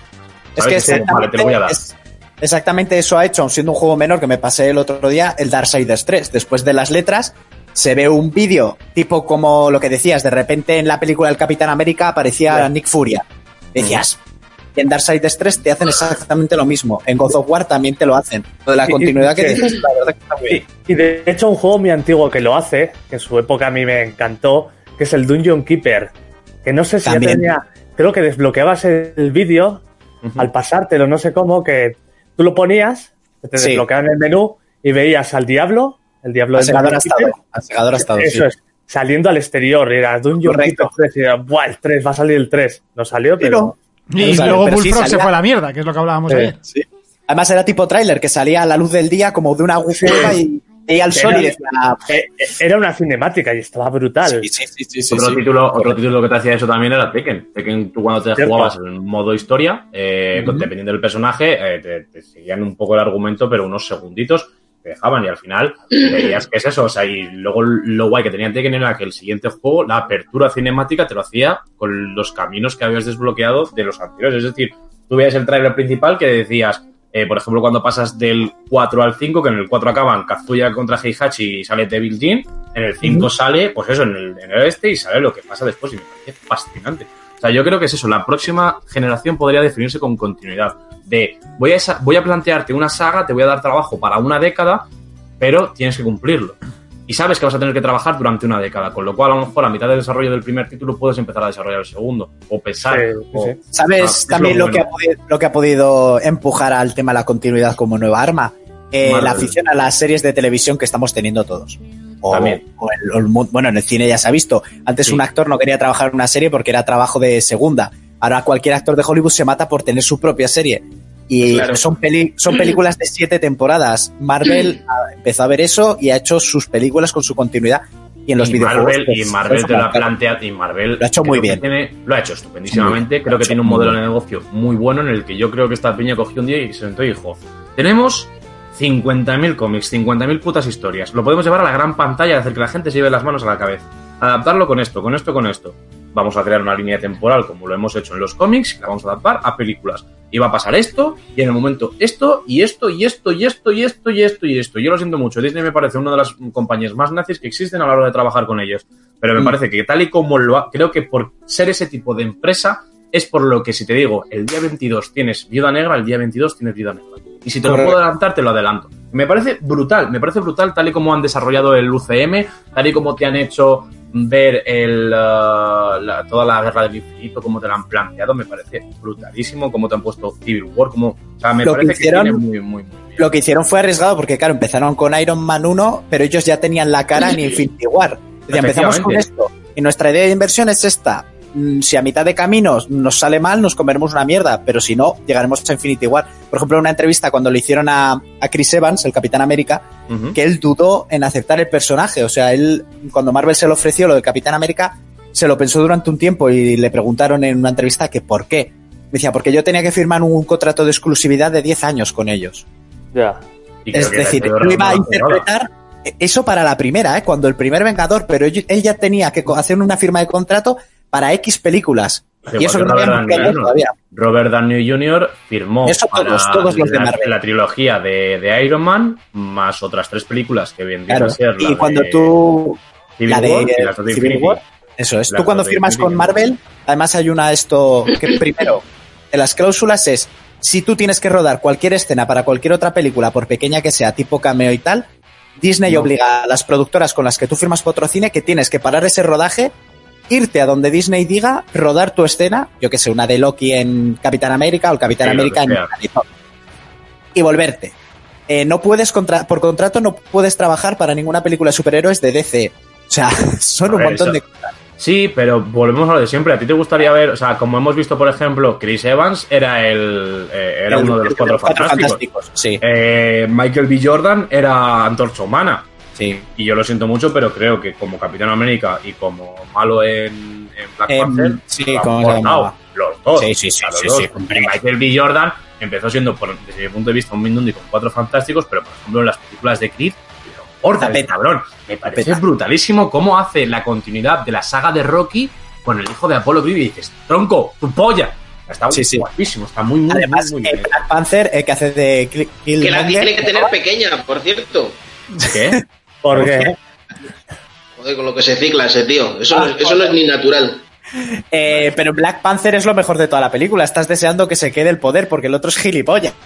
Sí, sí que es cierto que Ah, el, como el- que que hace un poco de, de Black Panther, creo que Black Panther me, me da mucho más respeto en Civil War, de cómo Sí. la forma que tiene de comportarse, que, Sí. en, Que Black Black Panther. Panther. Black Panther es como, soy un menino, soy un menino tranquilo. Pero lo que dice Fermín, en, en Black Panther, en el momento que Killmonger se quita la ropa y, le ves, dices, madre de Dios, la que le va a dar al otro chaval. Sí, sí, porque ¿Qué dice... comido? Uy, coge- además de te lo coge con toda su polla y te dice, eh, todas estas cicatrices, a la gente que me. He comido no, mucho. pero no solo eso. Sí, No solo eso, cuando lo mata, cuando se supone que lo mata, que lo tira de la cascada para abajo, le dice, este es vuestro rey. Como diciendo, este desgraciado es vuestro Este, rey. este mierdas, este, este cagado. Sí, sí, Ah, sí. A mí me hace gracia, hecho, cuando yo vi la aparición de Killmonger, me recordaba un vídeo que hay de Cristiano Ronaldo, que está muy guay, que lo podéis buscar en YouTube, que es eh, Cristiano Ronaldo reta a un periodista de las. Llega el periodista de las, todo inocente, y le dice, eh, desde que estás aquí en el Madrid, no sé qué, no sé cuál, eh, has eh, bajado tu marcaje de goles o una mierda así, ¿sabes? Y dice, ¿a qué crees que es esto debido? En plan rollo como goles locales o algo así. Y llega el tío con toda su polla tan tranquilo, ¿eh? Y dice, desde que yo estoy en España, dime un solo jugador que haya marcado más goles fuera de casa que yo. Pero con toda la transalidad del mundo. O sea, le da dos segundos y el tío, el periodista, como que debe de encogerse de hombros y dice, no tienes, ¿no? Coge sus cosas Pues y ya se va. Y se pira. Y se pira. Y, y es como, es, o sea, me parece la mejor reacción del mundo de, ¿me vienes a tocar los huevos a mí? Pues mira, te vas a ir calentito para casa.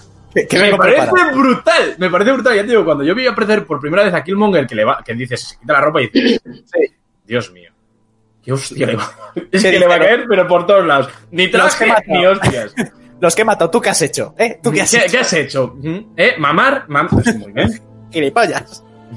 No sé, me parece brutal. Pero yo creo que sí. O sea, lo que podríamos definir, volviendo al tema de videojuegos, Sí. es que la próxima temporada Generación. la próxima generación va a ser eh, Continuidad. pura y dura. Y me parece estupendo, porque, y esto creo que estamos todos más o menos de acuerdo, y es que desde, o sea, si desde 2010 a 2015 fue una buena época, pero creo que desde 2015 a 2020 hemos visto todo el potencial humano en cuestión de creatividad, de actoraje, de doblaje, de creación de videojuegos, de historia, de mecánicas, de absolutamente todo, dar un salto evolutivo brutal. O sea, lo típico que se decía antiguamente cuando eran las típicas guerras frías y tal, el futuro de la humanidad llegará a la luna y seguiremos siendo los mejores del mundo y los coches voladores y tal.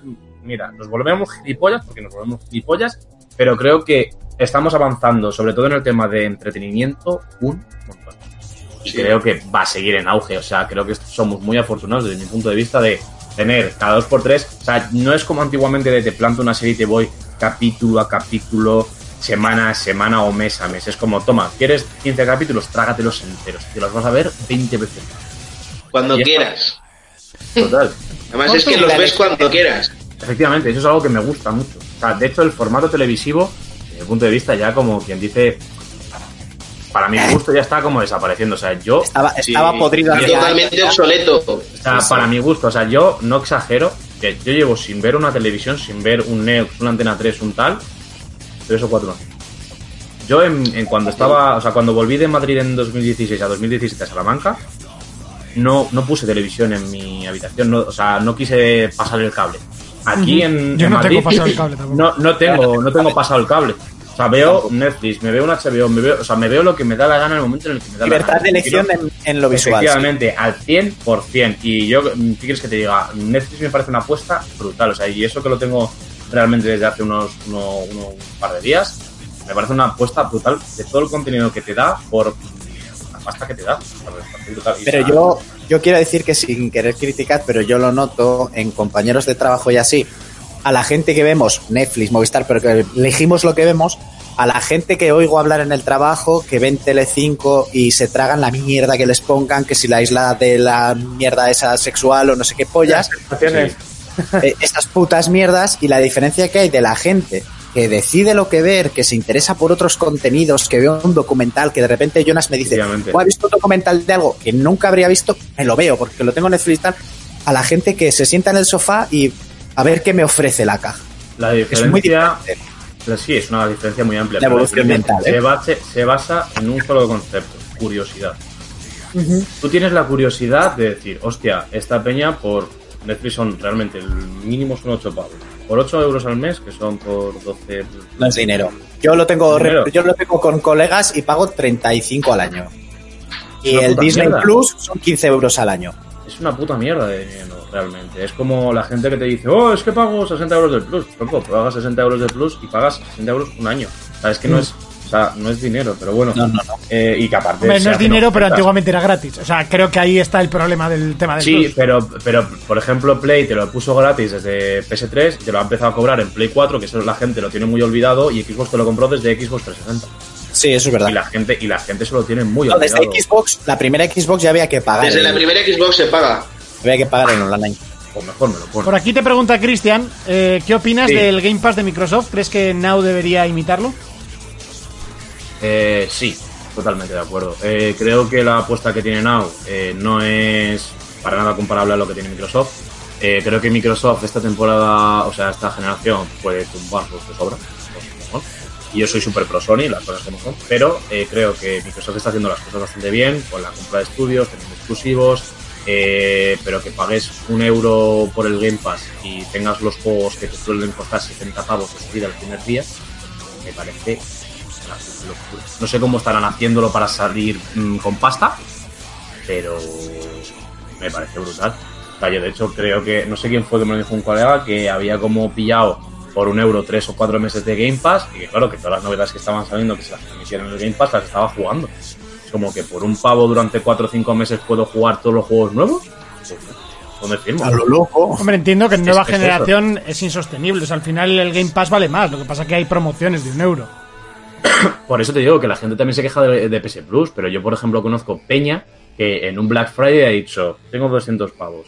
¿Qué me renta más? ¿Dejarme 200 pavos en el PS Plus que estoy jugándolo todos los putos días o comprarme 200 películas por 200 euros?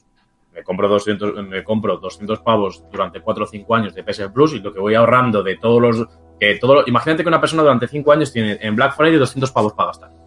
Te gastas un año 200 pavos para comprarte un plus durante, pues ponte que se, se suele poner a unos 40 pavos. O sea, estás comprando plus para 4 o 5 años. Durante 4 o 5 años no tienes que volver a preocuparte de PS Plus. O sea, que esos 200 euros los puedes invertir en películas, en juegos, en mandos, en consolas, en, en Netflix, en te en lo que quieras. en lo que te dé la gana. Con lo cual, realmente, eh, sí que es cierto que el nuevo modelo de este negocio que te plantean de te pago, te lo pongo a temporadas para que sea un poquito menos y te compras unas cuantas del tirón, me parece muy bueno, pero también me parece muy peligroso. Porque yo, por ejemplo, conozco, gente que tiene Disney Plus, que tiene HBO, que tiene Netflix, que tiene no sé qué, no sé cuál, no sé cuál, y a lo mejor en suscripciones solamente se lo dan 100 pavos tranquilamente. Oh, ¿sabes? Que ya estás pagando lo más de lo que estábamos pagando antiguamente en la típica bobadita de por tele por cable. Elegir tu película, de elegir sí. tu elegir tal. En cuanto a videojuegos, Game Pass y PS Now. PS Now está bastante guay, porque está bastante guay. Eh, me fastidia que, por ejemplo, juegos de PS1 no te los ponga. Eh, pero bueno, no podemos pedir absolutamente todo. Ya sabemos que es un sistema que no va a agradar siempre a todo el mundo. Creo que a lo mejor es un sistema que no está hecho pensado para España. Desde mi punto de vista, no está planteado para España. Eh, porque básicamente aquí eh, trabajamos 40 horas y lo que. O sea, para una persona que trabaja 40 horas y no está todo el puto día queriendo jugar, como puede ser el típico español común, que básicamente es el típico padre de familia de tengo 5 horas para jugar a la semana, prefiero jugarme a un juego viejo que sé que me, me voy a pasar a lo mejor media historia a jugarme al típico juego nuevo que por el que pago 60 euros y que le voy a, y que a lo mejor dura 60 horas y voy a dedicarle 60 horas y me va a durar medio año. Y Corto. sí, con suerte, dime. Primero decirte que Cristian te manda saludos. Y segundo, yo tengo Ahora, tres hijos y prefiero, prefiero no dormir a dejar de jugar. Claro, pero eso, eh, pero escúchame. eh, Pero hay gente que necesita dormir, o sea, lo tuyo Claro, es muy o sea, raro.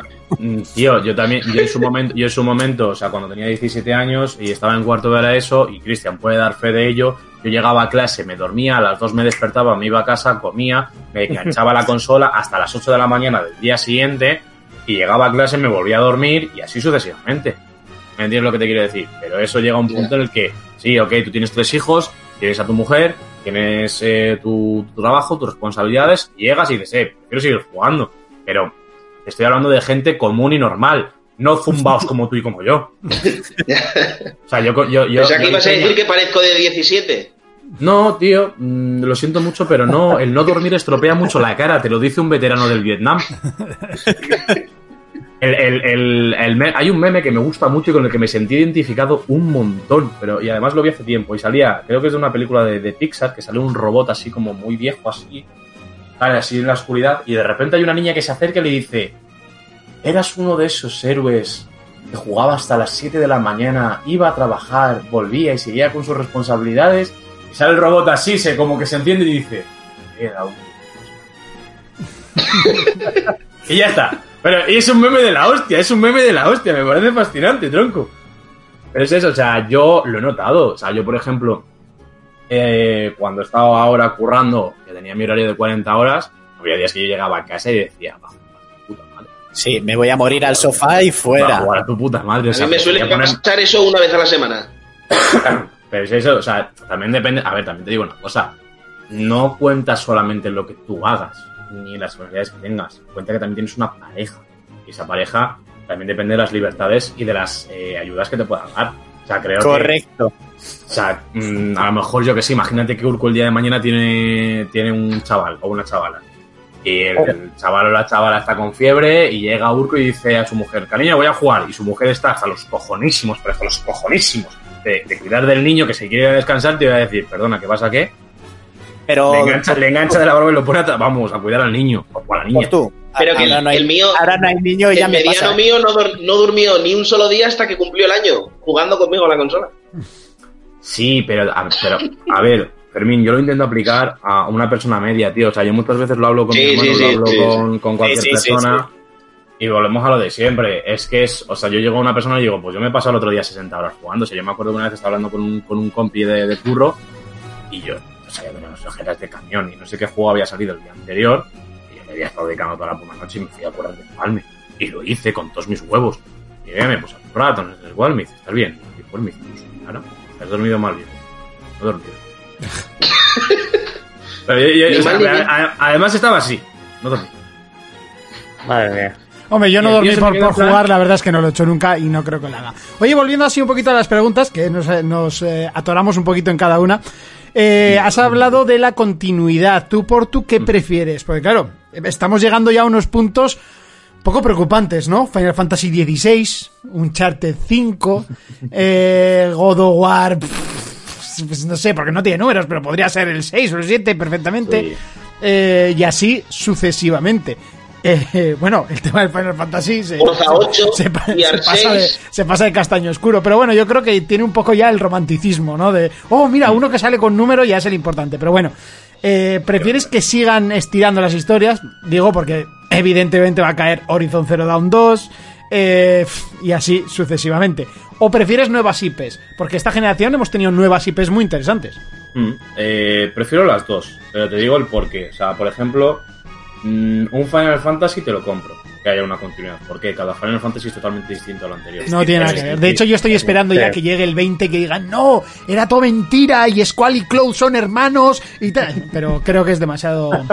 Efectivamente, o sea, yo, yo siempre intento verle también un poco el trasfondo a estas cosas. Es decir, no me, no me paro a decir, tengo esta opinión tal, me gusta investigar sobre el tema. Cuando tú te lees la historia de Final Fantasy, ves que fue la última apuesta de Square, de Squaresoft como tal. Sí. Entonces, ves que Nobuo Uematsu dijo, ¿cómo lo llamo? Es la última mierda, la última carta, es la carta, el todo o nada, pues fantasía final. Y Final Fantasy se ha convertido en un referente de juego, de narrativa, de mecánicas, de un montonazo. Yo es mi saga favorita, ¿eh? Además es Entonces, eh, creo que prefiero una continuidad como un Final Fantasy de me sacas un Horizon Zero Dawn, pero te pongo una historia totalmente distinta, a un Horizon Zero Dawn 7 y siga Aloy como si fuera Sketchum de Pueblo Planeta, que todavía no se ha convertido en, en maestro Pokémon y lleva no sé cuántas ligas Pokémon perdiendo. No sé, creo, creo que me he explicado. Entonces, eh, un God of War sí te lo compro porque tenemos God of War 1, 2, 3, que son la, la saga lineal, y otros dos spin-offs que te cuentan un poco del pasado de Kratos. Eh, no, perdón, miento, tiene tres spin-offs que son los dos de PSP y el de Ascension. Y el de Ascension me parece, muy, fue muy criticado, pero tiene dos cosas especiales. Uno, te cuenta los seis meses siguientes a la muerte de los familiares de Kratos y te plantea el futuro que va a tener Kratos. Y dos, tiene uno de los mejores comerciales de TV, eh, de televisión eh, reales que he visto en mi vida. O sea, la transformación que no sé si lo habéis visto es un vídeo en el que sale pues como tropas espartanas y en lo alto de una montaña sale Kratos y sale como su hija y en el momento en el que Kratos coge a la hija y empieza a girar, la hija se convierte en putas cenizas. Este GI, todo, todo lo que tú quieras, pero me parece uno de los mejores comerciales que he visto en mi vida. Entonces, sí que te compro una saga de God of War de cinco títulos en el que me estás contando una evolución de personaje, eh, me estás contando un pasado, me estás contando una historia que es interesante, que está eh, eh, narrativamente bien hilada, siempre hay algún error, obviamente, a un Horizon 7 en el que es eso, sigue siendo Aloy, sigue siendo la elegida, sigue siendo su puta madre, sigue siendo no sé quién, sigue siendo no sé cuál, pero el trasfondo y la versatilidad pues se pierden. En God of War siempre empiezan, siempre empiezan exactamente igual los God of War. Eres el tío super mega poderoso y de repente llega Zeus, te mete un rayo por el culo y se acaba. Da Y te quedas sin poderes y los tienes que está. recuperar de otra manera. Y sí. ya está, efectivamente, y me parece guay, pero además no es como vas a recuperar todos los mismos poderes, no, no, no. Es como en- del 1 al 2 pasas por los mismos poderes que tienes, te los quitan y adquieres poderes nuevos. Me parece brutal. Y coges, y coges la mitología griega, le das una vuelta de campana brutal, introduces un, un- que es lo que pasa, por ejemplo, como he comentado antes con Assassin's Creed, introduces un personaje que es la mano del destino, la mano que cambia todo, y lo meto para adelante. Entonces, es eso, prefiero una continuidad realmente, pero una continuidad que sea, que te plantee o una saga narrativamente bien hilada o una historia en cada uno de los, de los títulos. No sé, chicos, si tenéis alguna pregunta, que eso lo he preguntado yo. Pues, Sí, yo, yo es que solo estoy aquí hablando, lo siento mucho. No, para eso No, te hemos hombre, no. traído. Yo tengo una pregunta. ¿Eres como Monty eh, o cuando estás aquí o debajo llevas pijama de- o solo vas en camiseta y no llevas nada más? Eh, tengo pantalón, tengo, tengo pantalón de, de puma, es el pantalón del pijama, yo, este es mi pijama. Vive en chándal también, vivimos en chándal. Efectivamente. Vivimos en chándal. Yo voy en Vale, pijama, vale. eh. Por debajo voy en pijama. Yo hoy me he puesto vaqueros porque si me pongo dos días más chándal acabo hablando rumano. No, buen meme, buen meme, buen meme. Ah, vale, eso es lo que me ha pasado esta mañana que ahora no me entendía. ¿eh? ¿Qué estás diciendo? Pues, pues no sé, no sé qué más, qué más decir. A ver, que podemos ir terminando, ¿eh? Llevamos hora y 21 Sí, sí. minutos de programa. Eh, no hay ningún Ha tipo de problema. Ha estado muy interesante la charla, ha ido sola y fluida. Muy ¿Qué bien. nos dicen por el chat? ¿Nos dicen algo interesante por el chat? Nada, no han escrito hoy prácticamente nada. De hecho, hoy se ha, se ha visto un bajoncillo considerable. Entiendo que es sábado y la gente está, de, de fiesta por ahí. Ah, no, que eso no puede ser. De, Eh, de comida. De comida, de resaca, de resaca. Bueno, ha resaca no se lo digas a de Jonas, ¿eh? A las 7 de la mañana me ha costado yo hoy, ¿eh? entre vicios y mierdas. Sí, yo me Joder. quise ir pronto y al Eh. final con el Assassin's a las 3 de la mañana. Yo a las 9 arriba. Bueno, venga, va. sí, Eh, Pues nos vamos a ir yendo por el mismo sitio que hemos venido. ¡Urco! Dime cosas al oído. ¿A qué le vamos a dar hoy? Pues si me dejan a algo, sí, me parece que hoy a nada. Si te dejan. Sí, claro, las- la jefa ha estado trabajando toda la semana y ahora está en casa, entonces la televisión No te- está limitada. Que no te oiga. Bueno, eh, No, ya, por- por eso hay que cumplir, hay que cumplir. Fermín, Sí, sí. ¿A qué le vamos a dar Dime. hoy? Pues creo que voy a intentar volver a Ori, a ver si me lo consigo pasar, si no, al Call of Duty. A ver si el monstruo se ha relajado, ¿no? Estos días y Sí, te lo sí, pasas. sí. Señor Jonas, ¿a qué le vamos a dar hoy? Pues le daré al Assassin, que encima con esta conversación me han entrado más ganas, ¿eh? Yo- es que estoy Y también- Madre mía. Y también al Soul Fermín, Calibur. Fermín- Fermín se va a ofender. ¿eh? al Soul Calibur. Ya. Sí, me lo pillé por 6 euros tú, el último. Empecé. y ya me parece hasta caro. Eh, No, Está cabrón. barato. Está barato. señor Darportu, muchísimas gracias por estar con nosotros contándonos tu experiencia, tus eh, sapiencias y vamos, eh, un, un placer, como siempre, que entras en el programa. ¿A qué le vas a dar hoy? El mío. Eh, seguramente al Assassin's Creed Odyssey, también estoy ahí farmeando un poquito con Destiny. Y posiblemente empiece a los modos hardcore del Resident Evil 2, que me lo pasa en el streaming. Y me ha terminado molando bastante, así que a lo mejor me acabo sacando el platino. Muy bien. Hostia, Muy ¿eh? bien. Me sorprende que alguien juegue al Destiny. Lo siento, tío, no coincidimos Hay nunca mucha gente, ¿eh? Hay mucha gente Hostia, que pero jugando a que lo, Destiny. que lo he contado muchas veces. O sea, me compré el 1 y me sentí estafado y fui gilipollas y me compré el 2. O sea, es que además. A es ver, que- también hay gente que se pincha a caballo y no A ver. pasa nada. A ver, A ver, el tema de Destiny hay gente para todo. Es un juego que requiere muchas horas. Es un no te lo voy a comparar con un WoW porque obviamente narrativamente tiene bastantes flecos.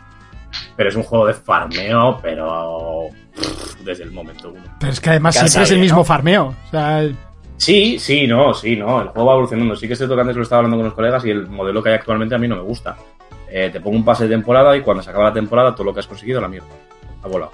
Bueno, igual, igual tú no te enteraste. Es que hu- hubo una, una situación muy curiosa con, con Bungie, que nos mandaron un código de, para analizar. De nada, tomar, la- tomar el código de esta expansión para analizar y tal. Voy, lo instalo y para poder jugar a esa expansión tenía que tener la anterior. Y dije, ¿qué? Pues lo va a analizar tu puta madre. O sea, Sí, directamente. a veces pasa, a veces pasa. Y el, el rey de los caídos o de los poseídos o algo así era. El rey de los poseídos, sí. es, Algo así, eh, en el es, la- es- es- Rey de los poseídos de Destiny 1 fue lo que marcó un antes y un después en Destiny 1. Porque te metió una historia totalmente nueva, un enemigo, o sea, te metió algo muy tocho y de hecho creo que fue la, la gran avalancha donde hubo tanta gente que se unió a Destiny. Luego sí que Sí, se sí, eso es como los regates del FIFA. Te meten un regate nuevo y ya tienes juego para. No, no, no, no, no, no. Taken, no, no, no, no, no tiene nada que ver. Taken King marcó el antes y el después. Es como el GTA San Andreas de PS2. Marcó un Sí. antes y un después. O sea, Taken King es el como lo que pasa cuando pones un juego gratis. Taken King había que pagar, pero la gente pagó porque vio el gran avalanche de peña que se metió en, en Destiny a causa de. Por De todas maneras, te voy a dar la razón, ¿eh? Es un juego de farmeo. Activision farmea nuestra cartera. No, Activision no. Activision ya no. Ahora ya no, de hecho. Ya, ya, pero bueno, en aquel entonces. Bueno chicos, pues nos vemos mañana a la misma hora en el mismo sitio, 5 de la tarde, for players, ya lo sabéis, eh, directo en estos días de reclusión, pues eh, día a día y bueno, pues por lo menos os hacemos más o menos hora y media, más o menos, por ahí, eh, lo que nos apetece. Mañana a ver qué traemos, ya, ya pensaremos. Eh, esta, esta semana no ha habido trivial, por cierto, Jonas. Eh, Eh, la el lunes, el el lunes, lunes, va. el lunes trivial. Venga, pues hasta entonces, un saludo, un abrazo, un beso. Adiós. ¡Guapos! Gracias.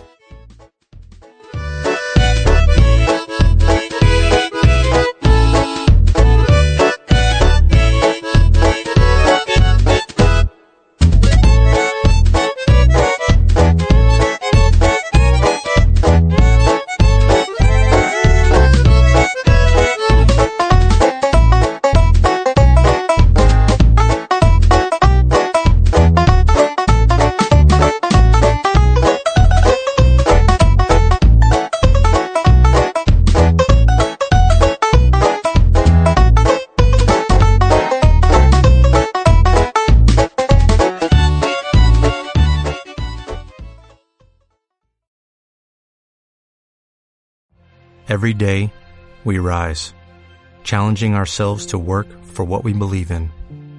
At U.S. Border Patrol, protecting our borders is more than a job, it's a calling. Agents answer the call, working together to keep our country and communities safe. If you're ready for a new mission, join U.S. Border Patrol and go beyond. Learn more at cbp.gov/careers.